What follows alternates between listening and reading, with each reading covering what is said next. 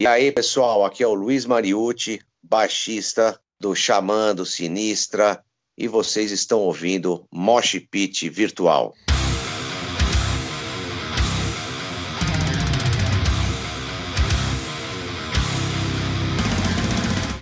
Bom dia, boa tarde, boa noite, sejam bem-vindos de volta ao Mosh Pit Virtual, o melhor podcast de rock e metal da internet. Eu sou o Kito Valim. Aqui quem fala é Caio Botrel, direto do seu podcast favorito da internet. Este é o segundo episódio da história do Mosh Pit Virtual, foi muito legal a repercussão do primeiro com o grande André Hernandes, o Zaza. Então, galera, muito obrigado de verdade pelos comentários, pela repercussão, foi muito legal mesmo. E hoje, no episódio de hoje, o Caio bateu um papo super especial com um cara ilustríssimo que dispensa apresentações. Conta um pouquinho do que esperar pro episódio de hoje, Caio. No episódio de hoje, nós tivemos a ilustríssima presença de Luiz Mariucci, o incrível baixista do Xamã, do Sinistra, do Anga, do André Matos e de várias outras bandas. É um cara que já esteve lado a lado ao Steve Harris na revista Burn do Japão como um dos maiores baixistas do mundo. Então, galera, é o seguinte, fica de olho aí na entrevista, porque foi um bate-papo muito legal. Falamos sobre bastante coisa de música, a ventania e aliens. Então ficou uma coisa bem bacana, bem diversificada. Aqui no Mosh Pit Virtual é isso mesmo, não falta assunto. Pelo que eu vi, a, a entrevista, a conversa rendeu, né? Então, não vamos, sem mais delongas, não vamos mais enrolar, vamos direto aí para a entrevista com o Luiz Mariucci. Sobe a vinheta. Bom, e aí, Luiz, como é que você tá, cara? Como é que tá a vida nessa pandemia? Como é que, que vocês estão aí? É, tentando acostumar sempre, né? É, tentando fazer coisas, é, criar conteúdos e tudo mais para a gente ir sobrevivendo, né? Enquanto não volta o que a gente né, realmente é, faz de verdade, que são os shows, né, cara? Ah, total, né, cara? Tipo, eu acho que essa pandemia acabou com os planos, acho que de todo mundo, né? Porque esse ano eu lembro que eu ia no show do Xamã em BH, no início, né? Aí tiveram que remarcar. Aí depois eu acho que ficou, acho que só pro ano que vem, né? E assim, e realmente, cara, acho que a gente não tem muito o que fazer, né? Então, mas por conta disso, até queria enganchar aqui na primeira pergunta, Uhum. Que é o seguinte: o Xamã, vocês lançaram o Brand New Me, que foi o primeiro trabalho com o Aliro nos vocais, né? E logo é. em seguida já começou essa pandemia toda e tudo foi afetado. Como que está é sendo o processo de composição das novas músicas nesse período? Cara, assim, é, tudo ficou muito diferente, né, meu? Hoje em dia é complicado você se reunir até para ensaio, né? Hoje em, tá, tá complicado se reunir até para ensaio. Então, as coisas estão acontecendo mais individualmente, né? É, para numa data é, se juntar tudo e, e se fazer tudo, né, cara? Então, no começo é mais uma coisa individual, né? A Brain New Me foi feita naquela época e tal, né? E, e, então a gente fez muito rápido, na verdade, né? Porque a gente estava fora da pandemia, estava num, num, esquema tranquilo, né? Então agora, cara, a gente tem que pensar por enquanto, né? Mais individualmente, assim, né? E, e aí depois as coisas se acertam, né? Não, total, cara. E você acha que esse clima de pandemia, essa energia toda que a gente está, claro que não é uma coisa Mad Max, né? Mas é uma é. coisa bizarra que a gente está experienciando. Você acha que isso vai ter alguma influência direta nas músicas ou isso não vai afetar tanto o som? Ah, eu acho que sim, cara. Eu acho que sim. Eu acho que para muitas bandas, né, vai, vai, é, não vai ter como né, não, não, não falar sobre alguma coisa na, nas letras, né, cara? E, e, e, a, e, assim, o som, todo som que você faz reflete aquele momento que você está vivendo, né? Ele não, não tem como, de alguma maneira, é, você pode até usar fórmulas e tudo mais, é, é, mas a, a, época é aquela, né? Então ele reflete aquilo que você está vivendo no momento, com certeza. Não, é, tipo, aquela coisa que o pessoal diz que talvez, acho que o heavy metal da Escandinávia, ele já é mais sombrio, acho que justamente por causa do clima. Em Los ah. Angeles tem tantas bandas de hard rock, acho que justamente pelo sol. Eu acho que é tudo isso, né, cara? O clima que a pessoa vive, a energia que tem no momento, eu acho que tudo isso passa nas notas, né? Com certeza, com certeza, com certeza. E não tenho dúvida que muitas bandas vão usar isso ou já estão usando isso, né, como temas, como, né, maneira de, de expressar o que estão sentindo nesse momento, né? Não, total, cara, total. E, bom, ainda sobre o primeiro single, né, com o Alírio, é, ele me lembrou em alguns momentos o ritual, né?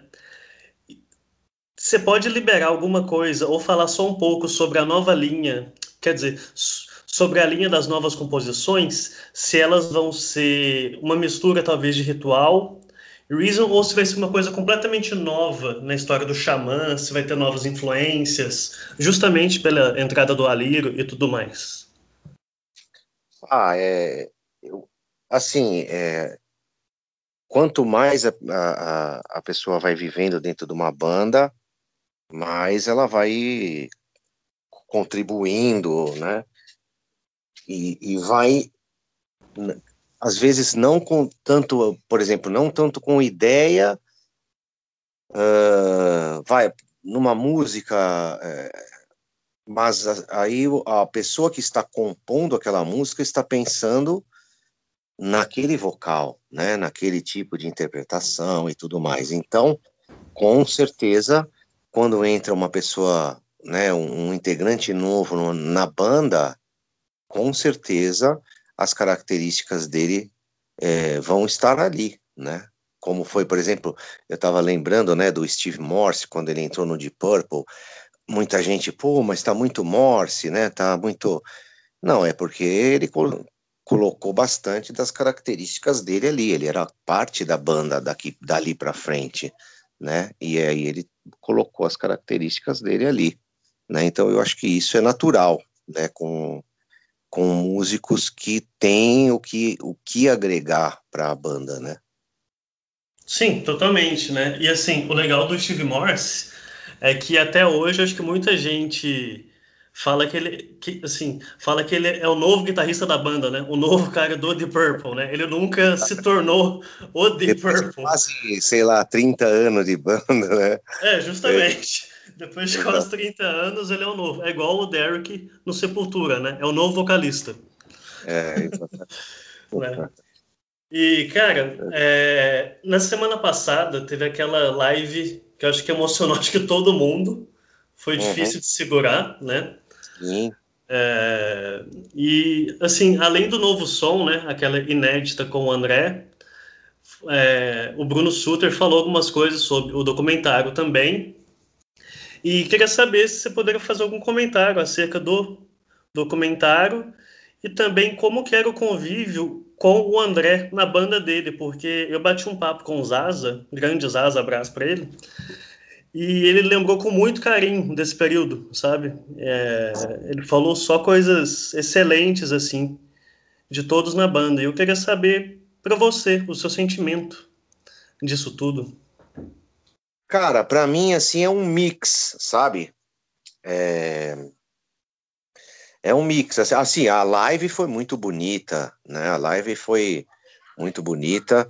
A, a, a música, né?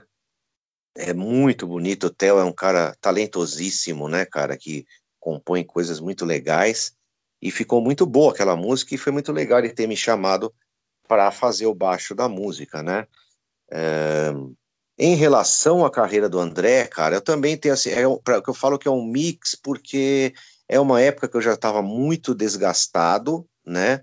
Mas, por exemplo, a convivência com o Zaza, com o, o o Eloy, o Rafael Rosa, que hoje toca comigo no, no Sinistra, né, o próprio o Fábio, né, nem se fala, o Fábio é, é como um irmão, e então ali, né, o, o meu irmão, né, E então ali, cara, eu estava com pessoas que eu sempre achei muito legal estar fazendo um som, né?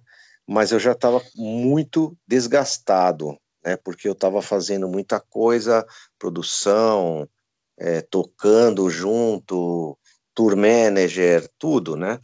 E então era uma época que assim eu, é, eu tenho lembranças boas, mas tenho lembranças também de, de uma época que eu já estava começando a ficar é, muito incomodado ali com, com, a, com a música, com, a, com tudo que eu estava passando ali naquele momento e, e, e, aí eu parei, né? Eu saí do André, eu gravei eu, a, na live ali, né? Eles tocaram músicas, a maioria das músicas ali eu que gravei, né? Porque são três discos que ele fez na carreira solo e eu gravei dois, né? Então ali tinha uhum. muita música que, que eu gravei, então foi foi muito emocionante ver.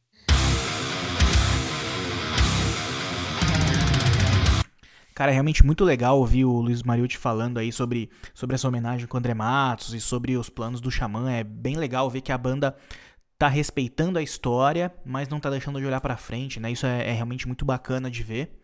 Mas vamos fazer uma pausa aqui no, na entrevista espetacular que o Caio tá fazendo com o Luiz Mariucci, que eu bati um papo com uma das maiores guerreiras do metal nacional, realmente uma lutadora que enfrentou diversas adversidades e tá aí firme e forte, sabe, por amor e tesão ao metal.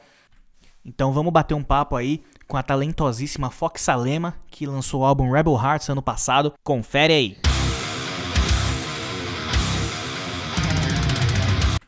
E aí, Fox, tudo bem? É, é, um prazer, antes de mais nada, queria falar que é um prazer contar com você aqui no Mosh Pit Virtual. Muito obrigado mesmo por, por aceitar bater esse papo com a gente. É, eu queria começar perguntando, na verdade, pedindo para você contar um pouco da história, da sua história como musicista e a sua carreira no metal. Imagina, Kito, o prazer é todo meu. Bom, eu canto desde criança e em relação ao metal propriamente dizendo, eu fiz os meus primeiros shows no ano de 1996, lá na minha cidade natal, Bragança Paulista, né, interior de São Paulo. E foram com bandas cover. Posteriormente eu acabei é, entrando numa banda na época do chamado metal melódico, uma banda inclusive com pessoas de Minas Gerais, né? O berço da banda era Minas Gerais, uma banda chamada Seven Key. E posteriormente, depois de algum tempo, eu, eu acabei é, dando um tempo na música, digamos assim, é, com banda, né? Eu fiquei um, um tempo sem cantar, até que eu resolvi voltar, né? Isso está no meu sangue, cantar é uma coisa que eu gosto muito. É, e eu acabei optando, né, decidindo por fazer uma carreira solo, digamos assim. Então, em 2013 eu lancei uma música chamada Constant Fight. E em 2015 e 2016 eu montei uma banda, né, e fiz alguns shows onde a gente obviamente não só divulgou essa música, mas foi nessa época que nasceram duas das composições que estão no meu álbum, a própria Rebel Hearts, que dá título ao álbum autoral que eu lancei, e a faixa Vengeance Will Come, que é a única faixa que em um trechinho eu utilizo gutural, né?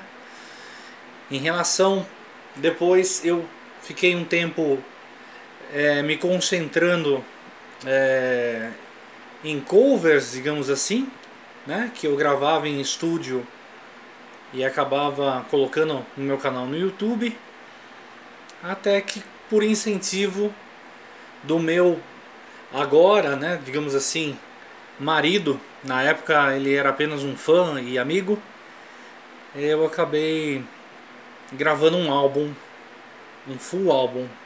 Né? Lancei um single chamado Mankind em 2018 e 2000 e 19 propriamente o álbum Rebel Hearts, né?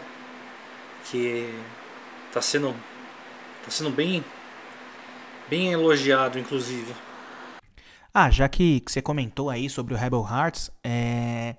conta aí como é que foi o processo de composição, de gravação do álbum e como é que vem sendo a repercussão dele desde o lançamento ano passado. Cara, o processo de composição e gravação do meu álbum Rebel Hearts, um, como eu falei na pergunta anterior, eu acabei reutilizando, digamos assim, a linha de voz e a melodia de voz da Rebel Hearts e da Vengeance, que eram composições que datavam, né, de 2015 e 2016, e acabei desenvolvendo outros fragmentos de letra e melodia de voz que eu já tinha para fechar o álbum todo, digamos assim.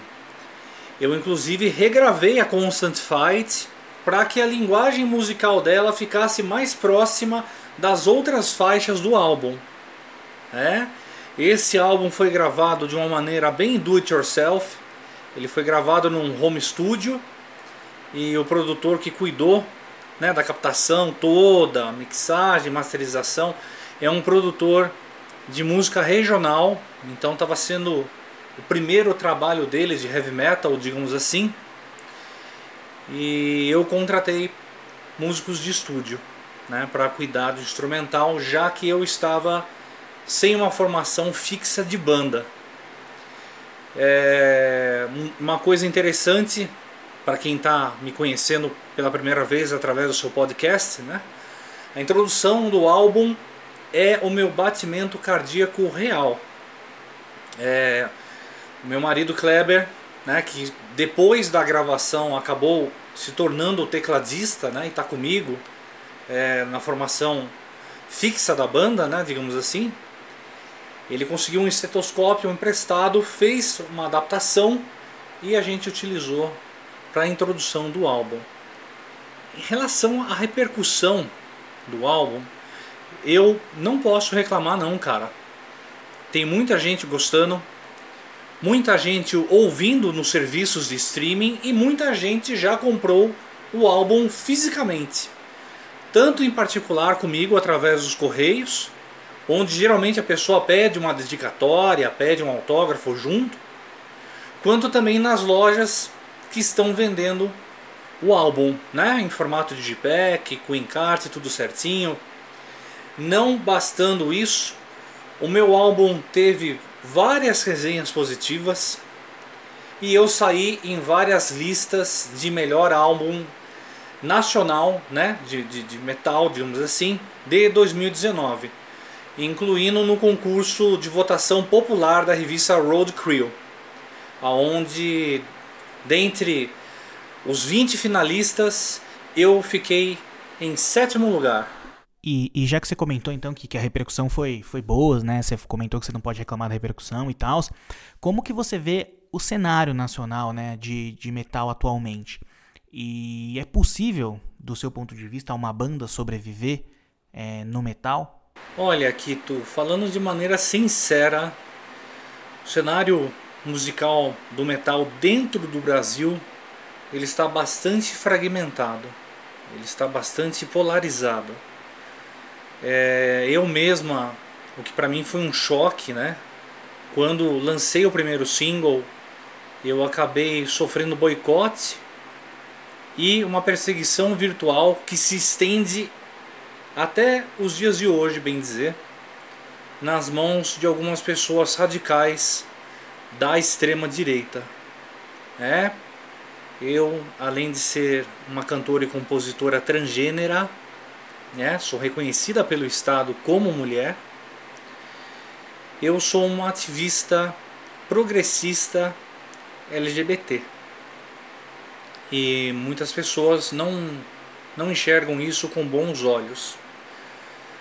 No mais, em relação à sobrevivência como artista independente, como banda, olha, o que eu posso falar é: eu particularmente não vivo de música. Eu faço isso por amor e tesão ao metal, né? Isso tá no meu sangue. Eu gosto muito, né? Isso está intrínseco em mim. Então, praticamente eu mais investi dinheiro do que ter do que do que obtive um retorno financeiro, né, digamos assim. Mas não é algo que eu me arrependa, tanto que eu estou na ativa ainda e com novos planejamentos, inclusive tudo dando certo já para esse ano. Opa! Então, tem algum spoiler aí que você pode falar pra gente aqui em primeira mão no, no, no Mosh Virtual? Algum plano futuro que você pode entregar aqui pra gente? Furo de reportagem, hein? Olha, planos futuros, eu não sei se vai chegar a ser um spoiler, porque eu acabei já mencionando isso em outras entrevistas, né? E agora, no momento, a gente vai entrar em estúdio para gravação de um novo single que vai ser a minha primeira experiência autoral cantando em português, compondo em português. A música se chama Rebelião. Então é como se fosse uma como é que eu posso dizer?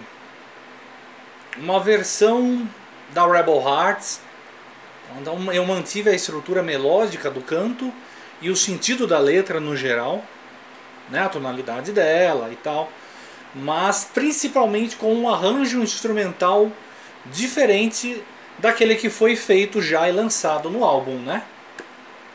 Em relação a depois do lançamento, tudo dando certo, eu espero que seja ainda esse ano, né, 2020 eu pretendo pretendo aliás não né, isso vai acontecer também né? É, lançar uma versão orquestrada da Rebel Hearts em inglês. É, isso foi feito em parceria com o meu amigo e cantor homoafetivo Drake da banda Ruins of Elysian. Então ele já cuidou da parte de orquestração e coral já está pronto isso e eu espero que o resultado final, né, quando for lançado, fique, fique interessante para o público. Posteriormente, tudo dando certo, eu tenho um planejamento de um videoclipe. Ainda não decidi qual composição, qual música, né? Passando esse período de, de quarentena, voltar a fazer shows, apesar da mudança na formação que aconteceu, e, claro, né? Partir também para para novas composições autorais. E já que você está trabalhando firme, forte assim, né? E você já tem uma carreira que você já acumulou uma certa experiência, né? Já conquistou algumas realizações.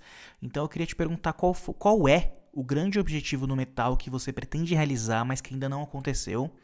E qual foi o maior sonho que você já realizou no metal? Olha, eu acho que um dos grandes objetivos meus dentro do heavy metal, que ainda não foi alcançado, é um reconhecimento maior, né, a nível internacional. Uh, uma gravadora acabar se interessando no meu trabalho autoral e posteriormente acabar fazendo shows em festivais grandes como Wacken, Hellfest, é, Rock in Rio. Isso eu acho que seria a realização de, de, de alguns sonhos, né? Mas eu não posso reclamar porque eu recebo um feedback muito positivo, eu recebo muitos elogios tanto públicos quanto em mensagens privadas. Meu marido Kleber é testemunha disso e inclusive é isso que me dá força para continuar, além do meu amor pelo metal, né, para enfrentar e transcender as adversidades e obstáculos que me são impostas por pessoas que são fundamentalistas e reacionárias, né? Porque eu acabei me tornando uma porta-voz para pessoas da comunidade LGBT dentro do Brasil que gostam desse gênero musical, principalmente para trans e travestis. E isso não tem inclusive dinheiro que pague, né? Eu agradeço demais o convite, Kito. E deixo aqui o convite para quem está ouvindo para procurar por Fox com 2x e trema no O, Salema, meu sobrenome materno, na internet. Vai acabar encontrando com certeza site, Facebook, Instagram, YouTube, Twitter, Vimeo, que eu não utilizo tanto esses dois, mas também existem, né? E principalmente procurar pelo meu trabalho autoral nos serviços de streaming. Se gostar, me acompanhe, né? É, compartilhe nas, nas redes sociais. E é isso. Pô, Kito, bacana demais essa entrevista aí que você fez com a Fox Alema. Ela é uma mina que tá atuando bastante aí na cena, né? E muito massa esse novo álbum dela aí, Rebel Hearts. Galera, escutem e acompanhem. E é isso. Valeu demais aí pela presença. É isso aí. Quem tiver interessado em acompanhar mais da Fox Alema, ouvir o som dela e ficar inteirado nas notícias, o Instagram oficial dela é instagram.com.br foxsalema, fox é com 2x, F-O-X-X, e no Facebook também está como Fox Salema. Então é só ficar ligado, se inscreve em tudo aí, segue todas as redes dela, que vale a pena. Agora vamos continuar com a entrevista com o grande Luiz Mariucci.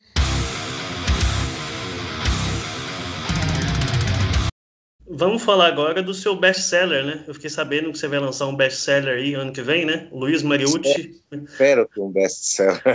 ah, certeza que é, cara. Pô, pensa bem, um livro seu com memórias dos, dos seus 50 anos. Ah. Claro que é. é. Cara, diz aí, como que foi a ideia de criar esse livro, o processo de escrita e como que foi lembrar tantas histórias, assim, é, o que que a gente vai poder encontrar ali dentro daquele material? Tá. Então, o processo foi, é, ele veio junto com o canal. Na verdade, isso é uma ideia que a Fernanda já tem faz bastante tempo, né? Porque eu conto as minhas histórias para ela e e aí ela falou, pô, minha gente tem que colocar isso como um livro, tem que contar a sua história, tem que.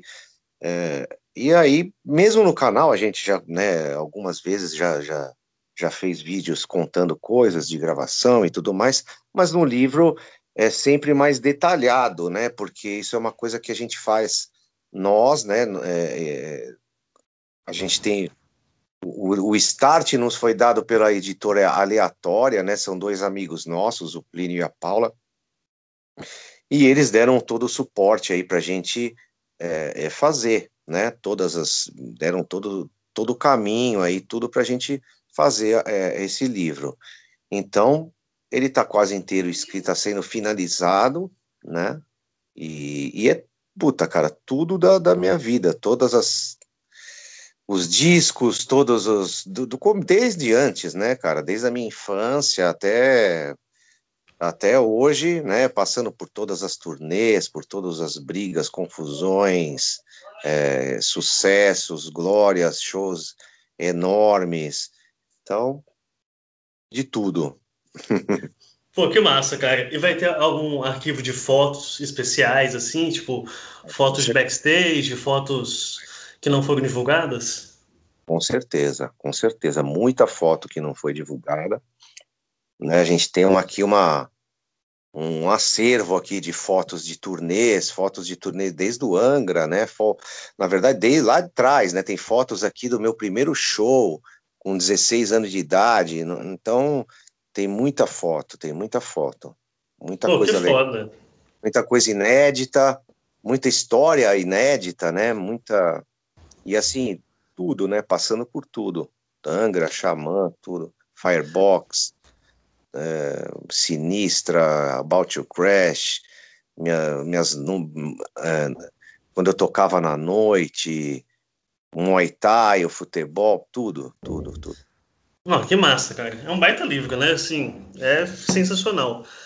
E, bom, aproveitando também esse gancho lá do YouTube, né, que foi o canal e a Fê que, que, que inspiraram, né, a escrita desse livro, é, tanto você quanto a Fernanda, vocês chegaram no YouTube, se não me engano, em 2018, né, acho que tem uns dois anos. E desde então, vocês cresceram demais, né, e, e assim, nós, os fãs seus, né, a gente pode ter um acesso a um lado mais pessoal de vocês que acho que a gente desconhecia, né? Porque a gente só via o Luiz músico do palco e banda Angra ou Xamã, né? Ou Sinistra, ou André e tudo mais. E a gente passou a ter contato com você do lado mais pessoal. É, o que, que motiva vocês dois a estar nesse meio de comunicação, além de ser a facilidade de acesso aos fãs e vice-versa?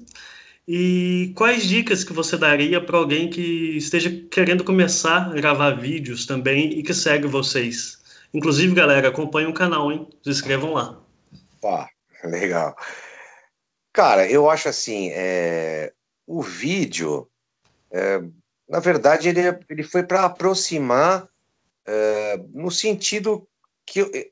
Porque assim, muita gente fala, pô, mas você sempre foi o mais fechado.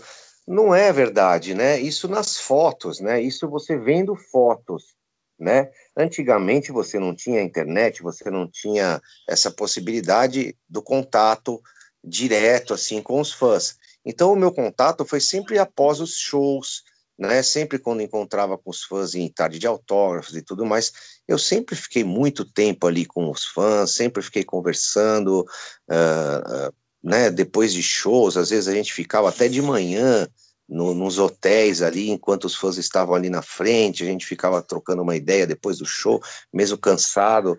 Então, é, isso para mim sempre foi normal, né? O negócio foi que a gente conseguiu depois, né, a partir de, da criação do canal, essa conexão novamente, né? Porque eu tinha ficado parado um tempão, né? E, e mostrando um conteúdo verdadeiro, né? No começo uhum. a gente não tinha nenhuma estrutura, né? Sempre pelo celular mesmo, né? E numa salinha com baixo ali, num amplificador de guitarra, né? E aí, aos poucos, como eu fui voltando para a música tal, a gente foi se estruturando. Muita gente do canal é, né, se tornou membro e hoje em dia é, é, né, nos apoia, nós tivemos grandes é, apoios de, de, amigos mesmo, que mandaram mesa, interface, é, microfone, sabe, um monte de coisa para a gente começar a fazer gravações agora na, né, na quarentena, quando começou a quarentena, e aí o, o canal é, melhorou mais ainda, né, teve um upgrade nesse sentido, né, câmera também, então a gente melhorou no sentido do vídeo e, de, e do som, né? Então a gente pôde começar a fazer é, vídeos mais legais e tudo mais. Então isso está muito bacana, né? Tá muito bacana porque tem é, nos proporcionado é, essas trocas aí, né? E, e a gente está tá super feliz que a gente está podendo melhorar cada vez mais a qualidade, né? Não, 100%, cara. Então é basicamente isso, né? Tipo, ter vontade de fazer e melhorando aos poucos, né? Co é, começar... Assim, o que eu falo é, é, da verdade, né, cara? Você passar uma coisa é de verdade. A gente não não quis, é, não que não quis, a gente não tinha como se esmerar muito no, no, na super qualidade e tudo mais. Então a gente foi fazendo a coisa real ali, a minha verdade ali no momento né, que era aquela, uma, um ampli, né, e a minha bagagem, né, um uhum. baixo, uhum.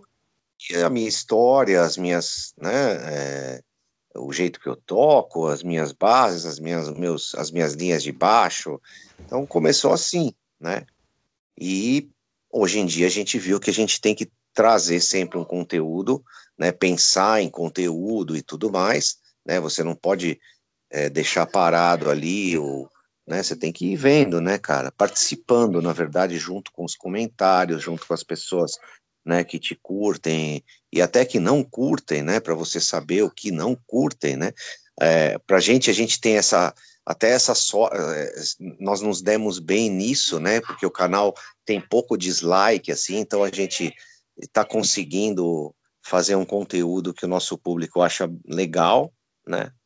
Então, estamos aí, estamos continuando né, e, e, tentando crescer mais. Sensacional, long live Mariotin. Opa! aí sim, cara, aí sim.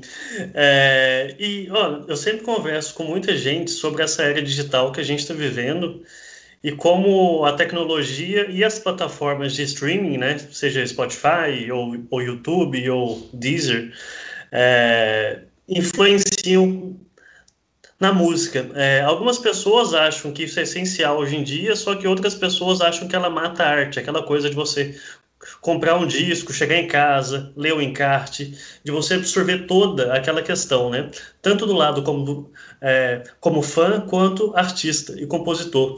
Você tem alguma opinião sobre isso? Sobre essa questão toda da tecnologia? Tenho. Tenho, cara. Assim, é, é claro que né, você ir na contramão total, você tem que ter uma estrutura, né?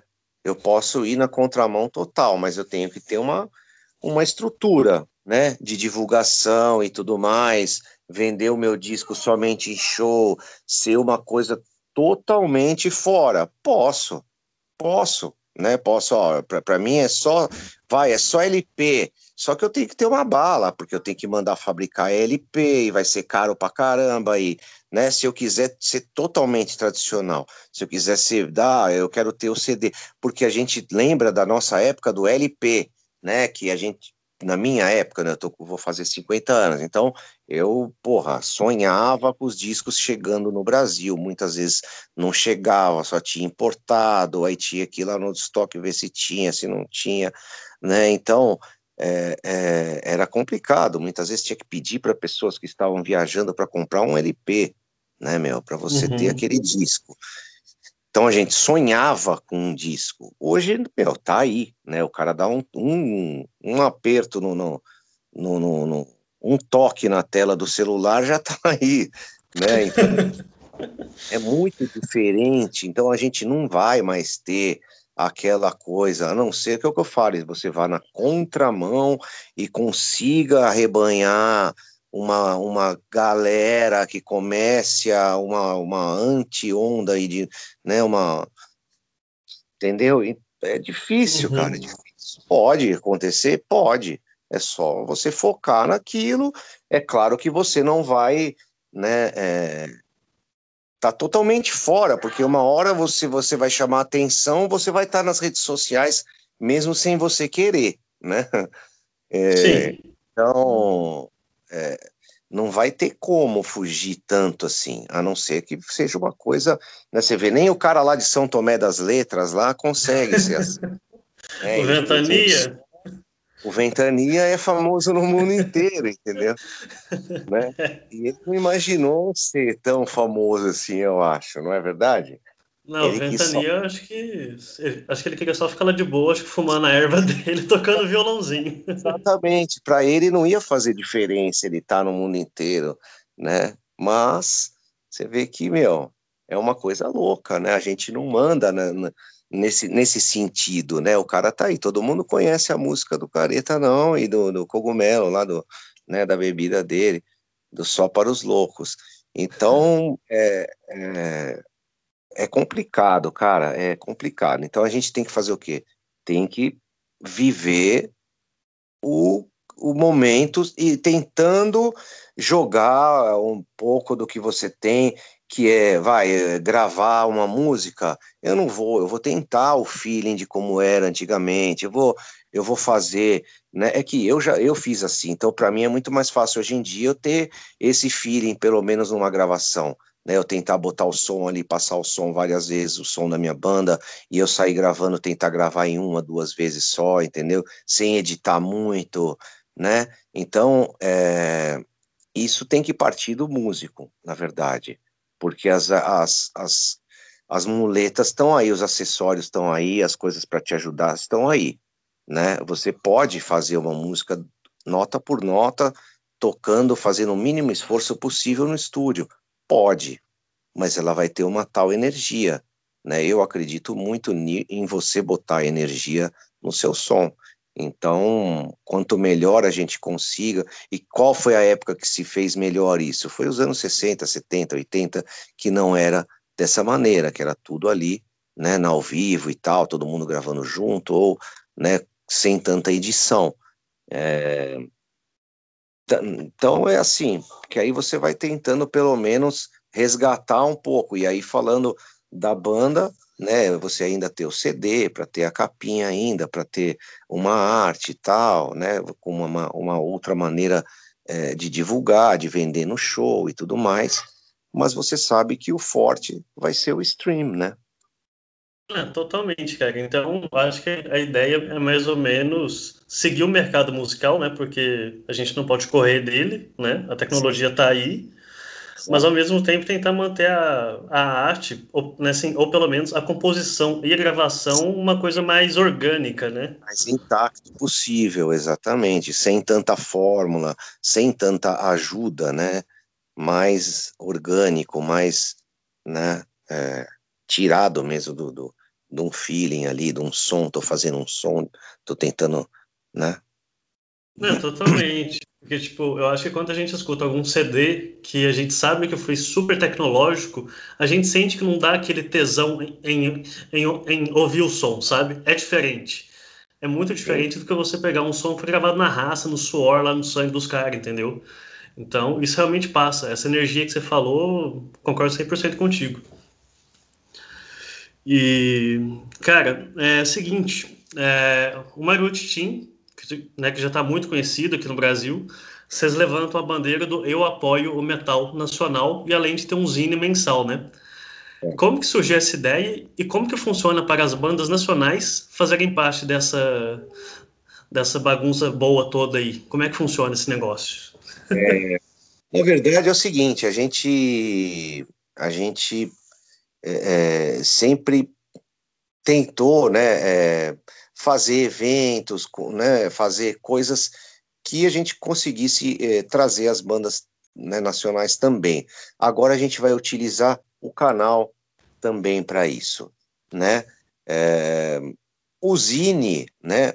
A gente sempre estava eh, em todas as edições do Zine, a gente coloca pelo menos quatro ou cinco bandas ali uh, divulgando essas bandas, divulgando as redes sociais da banda, né? A gente tem um espaço também é, para os bares, né? Para os, os, os, locais de rock que tocam rock pelo Brasil.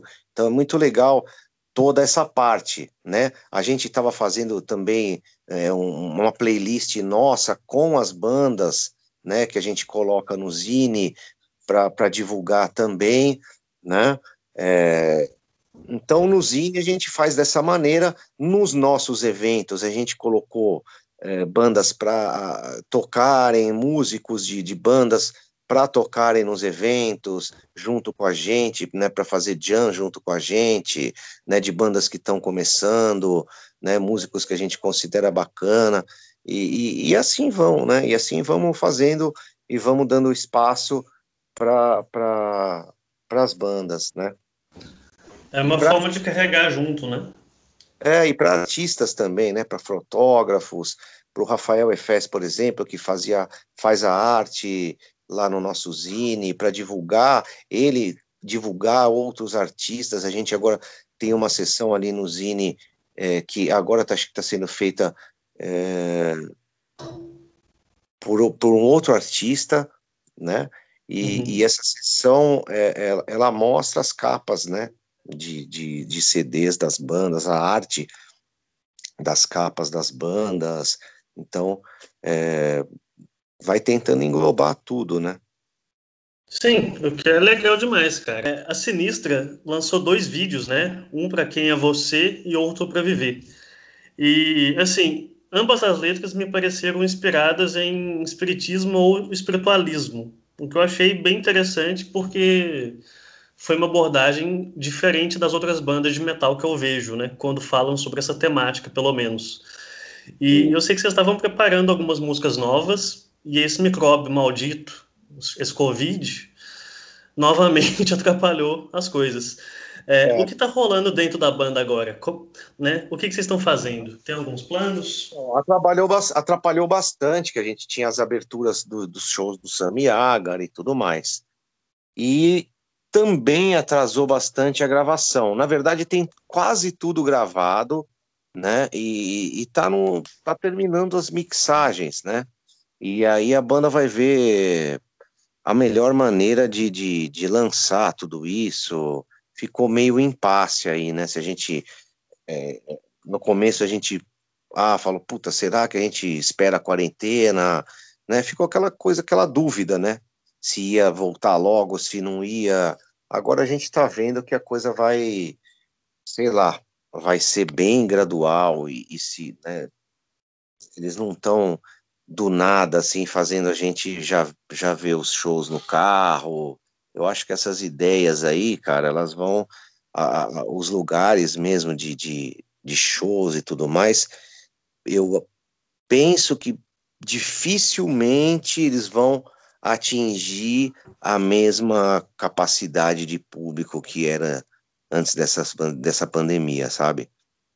Eu acho que dificilmente, né, mesmo com, com vacina e tal, não sei, cara, se vão atingir a capacidade de uma casa vai continuar, né, vai, vai ser a, o tipo de aglomeração que a gente tinha antes, né? Não sei, não sei mesmo. Então vamos ver, né?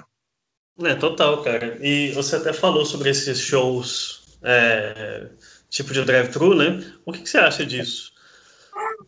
Então, ao mesmo tempo, é o que eu falo, cara, é, é nós, cara, infelizmente não sabemos de porra nenhuma do que aquelas pessoas que mandam realmente no mundo querem e o que elas é, é, pensam de nós, né? Sim. O que eu acho, cara, é que assim, ao mesmo tempo que a gente comemora porque a gente tá numa porra de uma pandemia trancado em casa, pode ser que isso seja um sinal de que realmente não vai voltar a ser igual. É tipo, ó, acostumem-se dessa maneira que daqui para frente vai ser dessa maneira, né? É, a uhum. gente não sabe, cara. A gente tinha uma vacina aí que estava para ser é, dada e não foi dada. É, quer dizer, parou na terceira fase porque deu uma merda. Aí, puta, mas vai China, não, não, mas na Rússia já começou a, a rolar, só que eu não vejo falando se está resolvendo, pô, resolveu lá na Rússia, vamos, vamos dar em outros países. Não, ninguém fala porra nenhuma, a gente não sabe, cara, né? Então tá muito estranha toda essa história, muito estranha, né? Eu, o que eu sei, cara, assim, não é realmente uma brincadeira, né? O negócio é sério. Para algumas uhum. pessoas isso passa despercebido. A gente sofreu na pele aqui, o pai da Fernanda faleceu disso e foi cruel, né? O negócio foi cruel, foi muito triste nesse sentido, né? de, de ser rápido, de ser, sabe? Então, é, e ele era um puta cara forte, vegetariano, né? Uhum. Não tinha 70 anos ainda. Então, é, é complicado, né? É complicado que a gente não sabe realmente se vai ter uma, uma vacina eficiente, se vai funcionar, ou se vai continuar isso, né? De, vamos, vai ser assim agora e acabou, vai ser todo mundo em drive-thru. Porra, eu tô louco pra, pra tocar num bar, sabe? Num uhum. bar, cara, que fique entupido, entendeu? É, Aquele tanto de cerveja pro alto, né? Aquela... Exatamente, cara, naquele clima blackjack mesmo antigo. Mas é, cara, tipo, ainda mais que eu acho que o heavy metal é, é isso, né, cara? O heavy metal é, é, é todo mundo junto bagunçando, é. zoando, gritando, bebendo. Eu, né? Sempre foi, sempre foi, sempre foi. Então, assim, aí se tentam separar a gente, ah, um carro fica aqui, outro carro fica ali, eu acho que fica uma coisa tipo, puta, mas isso não é metal, sabe? Isso é uma coisa muito é, esquisita, mas não é metal. Exatamente, é, um, é um pouquinho para você, ó, cara, ó, tá vendo? Você já pode ir com o seu carro ali, entendeu? Comemora, porque você tava dentro de casa, né? mas a gente sabe que, né? Que não, é não é, é aquilo, né? É. Fala pessoal, fazendo aqui mais uma pausa na entrevista com o grande Luiz Mariucci que o Caio tá fazendo, que tá espetacular, tá realmente muito legal. Fiquem ligados aí, já comprem na pré-venda o livro dele porque vai ser espetacular. Com certeza esse livro vai dar muito o que falar quando ele sair. E agora o Caio preparou uma resenha da banda Blood Hunter pra gente, é uma banda de melodic death metal da Espanha, formada em 2008 e que ficou muito conhecida no Brasil recentemente, quando a vocalista Diva Satânica assumiu os vocais da banda Nervosa. Então vamos ficar atento aí e ver o que a banda tá preparando nesse novo lançamento.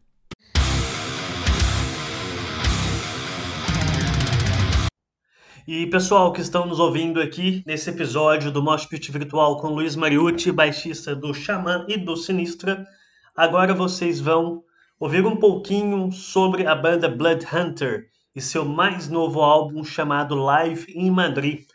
Galera, é o seguinte, Blood Hunter é a banda da diva satânica, a queridíssima vocalista que se juntou à Nervosa no início desse ano, né?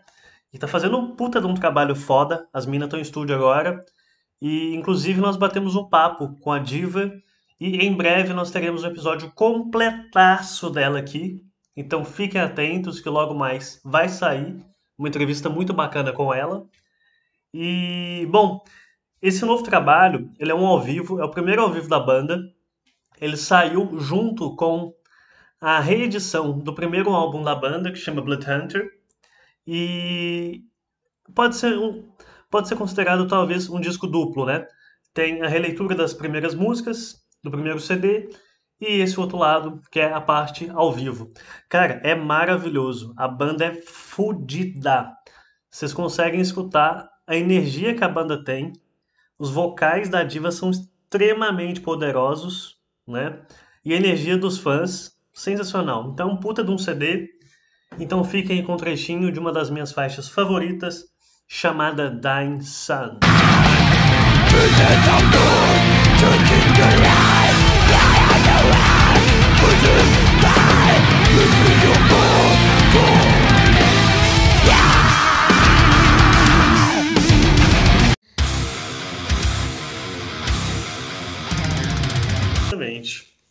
E, assim, é, eu vi que você está tocando um novo baixo, e se não me engano, se eu tiver enganado, me desculpe, me corrija. É, acho que você está desenvolvendo um modelo seu. É, você tem alguma coisa a dizer sobre essa nova arma, essa nova, esse novo, acho que instrumento de massacre sonoro que você está fazendo aí? Tenho sim. É... Cara, é esse, esse baixo, o, que eu, o baixo que eu estou, né, ele é um baixo é, idealizado pelo Fernando Giovanetti, né, que é o dono da X Vector. Ele é um, um ótimo baixista, é, que tocou já em várias bandas aí, é, tava no, no, no Armored Down, foi a última banda dele, ele, ele toca naquela banda, uh, oh caramba, Aquária, Aquária, Uhum. E, e, ele desenvolve esses baixos muito legais, cara. Um puta som, os baixos dele tem um puta capricho, os baixos são muito bem acabados, né? E, e aí a gente, ele, esse baixo, eh, ele me deu para eu, eu ir tocando, para eu acostumar, né? Ele tem os trastes na diagonal, né? E desse baixo, que é um modelo T-Hawk, vai sair o meu Signature né, nesse mesmo modelo T-Rock, mas a gente vai ter algumas alterações, a madeira fui eu que escolhi, a pintura, né, vai ter vão aparecer alguns detalhes ali no baixo é, que são meus, entendeu? No braço, no, no escudo, né? Então vai ser bem legal, cara. A captação também que eu escolhi, a gente ficou testando, né, nesse baixo, como que seria a captação ideal e tudo mais. Então, vai ser um baixo exatamente é, pensado por mim, né? E, a, e, as pessoas que se interessarem pelo baixo e, e, e quiserem comprar um X-Vector igual ao meu, eles vão receber um baixo exatamente do jeito que é o meu, entendeu? Com as mesmas peças, com tudo igual. Nossa, cara, que massa. Isso daí, é. assim, eu acho que é uma puta coisa foda, né? Até por causa desse retorno, né, de tudo, Digo, uhum. É, é, tanto do Xamã quanto o início da Sinistra e tudo mais, cara, é um baixo maravilhoso. Eu tava escutando o som, né, o timbre dele, eu falei, mano do céu, é. o Luiz já toca pesado, com esse baixo ele vai destruir. É. Então, esse é, baixo... eu tive tempo para acostumar com ele, né, lógico, porque a minha vida inteira quase eu toquei em baixos é, com Music Man, né, um baixo mais difícil é, de tocar, é, um outro som totalmente diferente. Esse baixo é muito bom. Esse baixo X Vector, ele realmente ele me facilitou tocar, sabe? Então eu consigo desempenhar melhor, é, né, colocar ainda mais força, né, colocar de um jeito melhor a força. Então é, tá muito legal e essa parceria ficou muito legal. Então eu tenho feito vídeos, né, com esse já com esse T-Rock que não é o meu signature, mas é um uhum. modelo parecido, né, com, com o que eu vou ter, e, e, e tenho feito esse som, e todo mundo tem falado muito, muito bem do Bahia, e assim, eu também, né, tenho, tenho prestado muita atenção no som e tudo, né, para tentar tirar o melhor som dele, é impressionante, é muito bom mesmo. É muito foda. E, cara, uma dúvida. É, esse traste diferente que ele tem, ele ajuda a manter mais afinação ou ajuda a encontrar aquela afinação mais precisa, igual as guitarras do Steve Vai, que tem alguns trastes meio tortos ou diferentes assim, ou, ou não? Não, é uma questão. É uma questão. É, é, de você. É, da, da, de, da, da tensão, na verdade, né? Porque você não precisa na, na, na, na, nessa, nessa concepção, você não precisa deixar né? A, a corda, as cordas mais finas tão puxadas, entendeu? Tão tensionadas, né? Quanto deixar reto, entendeu? E, e, e falando no sentido de, da, da tocado, né? Uhum. É, quando você deixa o baixo, para mim, pelo menos, é muito, é, ficou legal porque eu toco sempre em pé e eu toco sempre com o braço né, na diagonal para cima, né? Então o, o a facilidade para você é, é, acessar as notas mais agudas, né? É, é, fica melhor, entendeu? Ah, entendi. Então é mais uma questão de tocabilidade mesmo do instrumento e não também. da sonoridade, também. né? Também, também. também. É. É. Muito foda. É, cara, a gente já tá indo para o final, tem mais duas perguntinhas aqui. É, e assim, a ideia do Mosh Pit sempre foi tentar fazer uma coisa, claro, focada nas. É, tanto focada na banda e no artista, mas algumas coisas que são completamente aleatórias, mas que a gente sabe que a pessoa gosta, porque a ideia é como se fosse um papo de bar, né? Legal não tão descontraído, mas com uma certa descontração. é, e, cara, é, acho que na última live do canal, você falou uhum. sobre a sua paixão por esportes e pelo Muay Thai, ah, né? Ah. Você gosta de assistir tudo, acho que o seu pai, acho que ele gostava de ver tudo também. É, e sobre o Muay Thai, cara, como que tudo isso começou? Você e a Fê ainda dão, é, ainda dão aula, ainda competem? E se tiver algum local de treino, você pode divulgar aí para o pessoal. E, pessoal, vão lá aprender a lutar direito. Vão mexer. Ah, legal. Cara, é... o Muay Thai na minha vida começou com 17 anos, né? A arte marcial, na verdade, as lutas, né? Porque o Muay Thai não é uma luta, né? Um, mas eu comecei na arte marcial, que era um, o Kung Fu. Eu comecei com 12 anos de idade. Com 16, por aí, eu estava disputando um campeonato paulista de full contact, né? Uhum. E ganhei o campeonato paulista de full contact. E aí fui lutar Muay Thai com 17 anos por aí.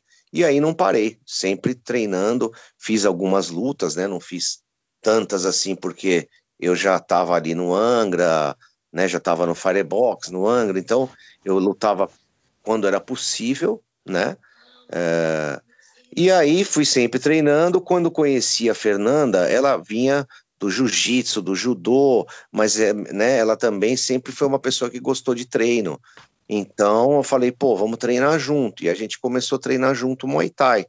depois da quando eu tive aquela época hum, que eu saí do André, tive mal e tal, é, uhum. a gente o nosso time é, de Muay Thai, né? E tive mal e tal, é, uhum. a gente o nosso time é, de Muay Thai, né? E começou a dar aula de Muay Thai e, e tivemos bastante alunos, e levamos muita gente para lutar, ganhamos vários títulos com alunos, nós mesmos fomos para campeonato, eu e a Fernanda ganhamos campeonatos e tal.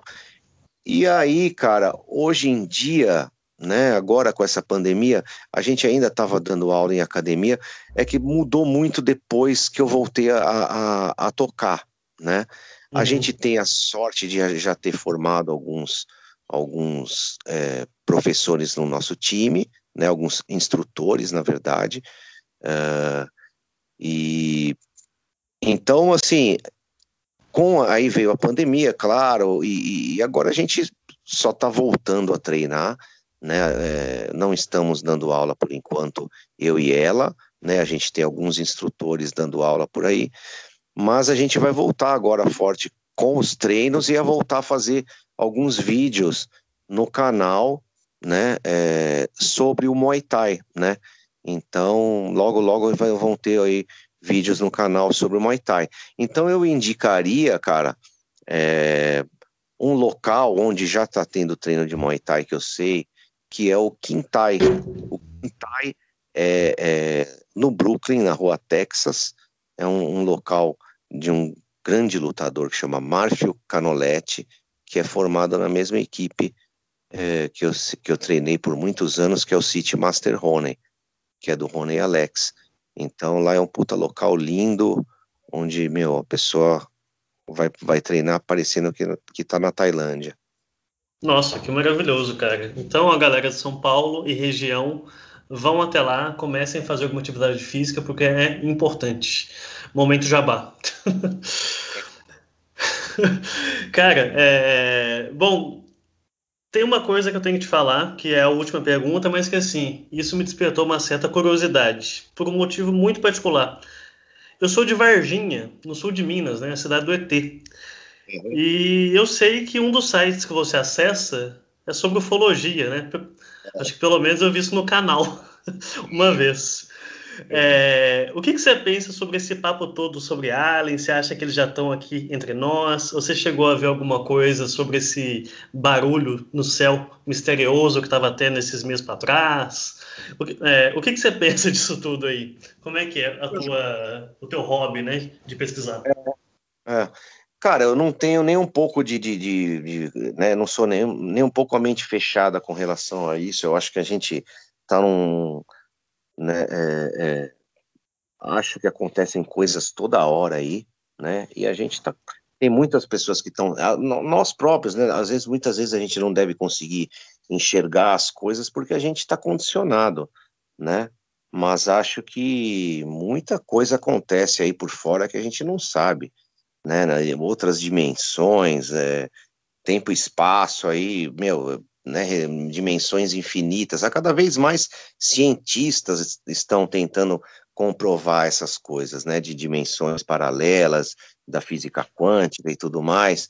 Então, de portais, né, o próprio CERN aí é uma coisa, né, científica querendo provar que a gente pode fazer a dobra no tempo, que a gente pode criar portal, pode. Então, assim, é, é, é, muito óbvio, né, cara, que tem coisas aí por aí e, e, e, acontecendo, né? É só que a gente não consegue enxergar, né? Por isso que eu falo, a gente é uma é uma manada aí, é um, é um rebanho, né? Um, ó, pá, a gente vai, a gente né, consome o que é colocado para a gente consumir. É que a gente pensa que tem uma puta liberdade, um, ó, um discernimento e um, né, uma visão das coisas, não tem porra nenhuma. Né? Se você trabalha 16 horas por dia dentro de um, um escritório, a gente está aqui nessa selva de pedra aqui, dentro de apartamento, dentro de. Né? Você não vê porra nenhuma do mundo. Né? Você não sabe o que se passa. Né? A vida vai passar e você vai. Tá aí, né? Foi mais um. Justamente. Cara, muitíssimo obrigado pela tua participação eu aqui no segundo episódio. Foi assim uma honra gigantesca porque o primeiro som de metal que eu escutei na vida foi a Carry On, né? Que legal. Isso, assim, foi uma coisa que eu falei, cara, eu tenho que fazer isso da minha vida. então, assim, muitíssimo obrigado, Luiz, de verdade. E se você quiser deixar alguma mensagem para o pessoal, é, esse espaço é seu. Sinta-se tá à vontade. Tá legal. Então, para o pessoal, cara, muito primeiro, muito obrigado, Caio. Adorei aí fazer a, a entrevista, foi muito bacana esse papo. E dizer para o pessoal é, ir lá no site é, aqui vai sair agora, quinta-feira, né? Esse papo nosso. Isso, isso. Tá. Então, dizer para o pessoal e que até o fim da semana, lá no mariuteteam.com, se fizer a reserva do livro e colocar ali no código promocional FEMARIUTE, ainda faz, é, faz a encomenda ainda com o preço da primeira pré-venda. Fechou, excelente. É, galera, então é isso. Vão lá, comprem um livro, comprem, mete o dedo lá para comprar um negócio que tá muito foda. E se vocês Legal. gostaram desse papo, o livro vai estar tá mil vezes mais épico. Que é o Luiz, né, gente? Então é óbvio que vai ter coisa épica no meio.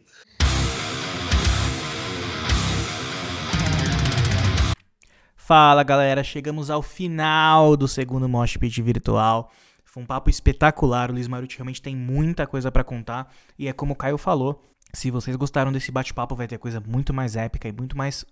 Pode falar palavrão? Muito mais foda no livro deles. Então já garante na pré-venda, porque com certeza vai esgotar. Vai ser. Garante. Vai ser best-seller. Pessoal, muito obrigado por ter nos acompanhado nesse episódio de hoje. Foi sensacional. Continue nos acompanhando. Sigam nossas redes sociais no facebook.com.br virtual, no Instagram moshpit virtual. Sigam a gente no YouTube, ative o sininho. Estamos no YouTube, estamos no Spotify. Desce o dedo no like onde você estiver ouvindo, compartilha com todo mundo. E na próxima semana teremos uma convidada super especial que será revelada no decorrer dos próximos dias. Vai ser com a nossa primeira atração internacional da história do Moshpit virtual. Uhul! Então é isso, galera. Queria agradecer de coração. Valeu! É isso, um grande abraço. Até a próxima quinta-feira, às 10 horas da manhã. Valeu!